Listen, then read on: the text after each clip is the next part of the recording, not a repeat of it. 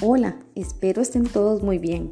Mi nombre es Susana y soy estudiante de la Universidad Florencio del Castillo.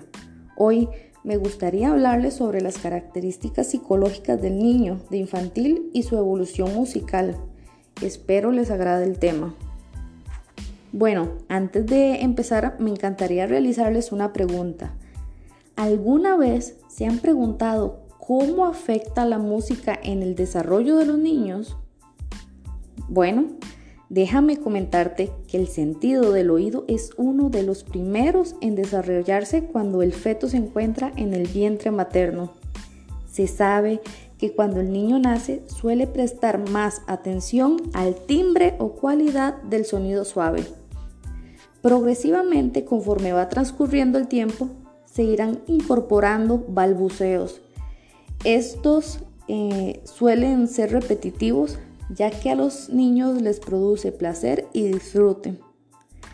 Más o menos alrededor del cuarto mes empiezan a distinguir otros sonidos y al sexto mes ya pueden reconocer canciones. A partir del octavo mes podemos observar cómo los niños se agitan, se mueven y podemos observar la insistencia al tirar objetos al suelo. Esto lo hacen para poder escuchar el sonido que produce el objeto al caer.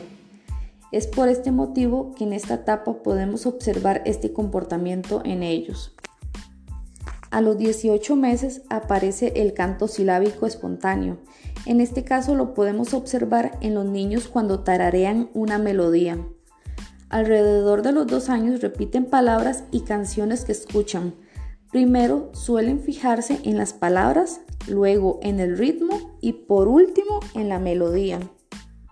A los tres años ya pueden reproducir parte de canciones y pueden seguir el ritmo con alguna parte del cuerpo, como por ejemplo las palmas de las manos.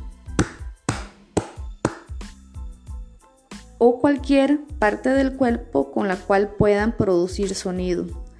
A los cuatro años tienen un mayor control vocal y motriz y ya utilizan su cuerpo para expresar sentimientos y también emociones. Ya a esta edad pueden distinguir sonidos rápidos y sonidos o ritmos lentos. A los 5 años ya pueden llevar el ritmo de la música y lo pueden sincronizar sin problemas con sus partes del cuerpo. Es fundamental que los niños experimenten con sus cuerpos como un objeto sonoro así como con los elementos que los rodean, ya que esto los va a acercar más a la música. La música en los niños va a fomentar la interacción entre ellos y también con los adultos. También va a ayudar a propiciar la creatividad y va a permitirle a los niños descubrir sus propios sonidos. Definitivamente va a ayudar a la enseñanza, ya que la música ha estado con las personas desde los principios. Entonces debemos fomentar en los niños el uso de instrumentos musicales que sean capaces de descubrir los diferentes sonidos y logren crear un lazo con la música. Espero les haya gustado el tema. Muchas gracias.